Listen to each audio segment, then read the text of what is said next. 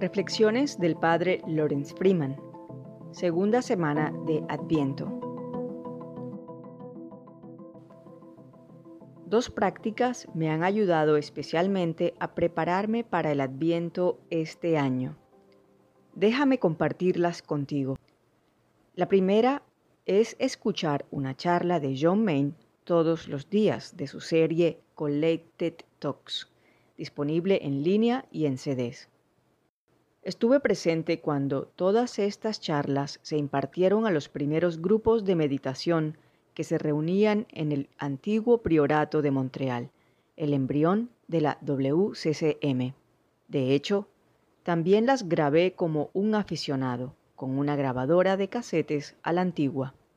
El efecto de escucharlos hoy no es nostalgia, es más de lo que se llama anamnesis, un término que se usa principalmente con respecto a la Eucaristía, un hacer presente lo que fue eterno, atemporal en el evento histórico original. Es lo opuesto a la amnesia, son el tiempo y la eternidad fluyendo juntos y mezclándose lo que forman el ahora que lo incluye todo. Las charlas son de 15 a 20 minutos en promedio. Cada vez que escucho una, tiene ese mismo efecto de haberla escuchado por primera vez. Familiar, pero nueva. Es como estar allí de nuevo por primera vez. Así actúa el Evangelio en nosotros cuando estamos realmente presentes y con una escucha atenta. No soy una persona particularmente nostálgica. Los amigos a menudo se sorprenden de que necesite que me recuerden los momentos importantes que compartimos en el pasado. Después de un tiempo es fácil dejar atrás el pasado, aunque uno todavía lo recuerde. Sin embargo, es imposible dejar ir el presente. En cuanto al futuro, es un puente demasiado lejano y por lo general me contento con dejarlo en las manos invisibles de Dios. Mi otra práctica de Adviento es compartir la tradición a la que pertenecemos con los miembros más jóvenes aquí en Bonvaux.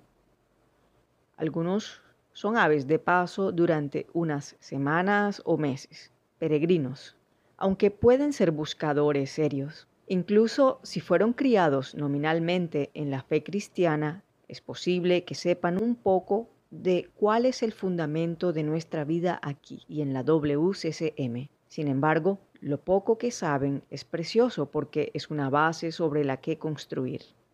Compartir la sabiduría de la tradición del desierto, leer el Evangelio de Marcos, discutir la regla de Benito cada mañana o celebrar la misa con ellos, tiene un efecto rejuvenecedor sobre ellos y sobre la tradición misma elimina el polvo de la deferencia y el miedo que se han acumulado y restaura la doctrina pura e iluminadora, la enseñanza de Cristo. En una vida solo tenemos tantos advientos y navidades. ¿Acaso no tiene sentido acercarse a cada uno sin sentimentalismos ni nostalgias sino como un redescubrimiento y un renacimiento? Adviento significa venida, lo que viene hacia nosotros a la velocidad de la luz ya está aquí. ¿Qué significa entonces prepararse, excepto darnos cuenta del nacimiento eterno del Verbo, el Hijo de Dios, dentro del nacimiento histórico en Belén, no menos en nosotros mismos? En el Evangelio de hoy, Juan el Bautista prepara el camino para Jesús. Aunque aplaudido por sus contemporáneos antes de ser ejecutado, su ego no fue enganchado por su audiencia.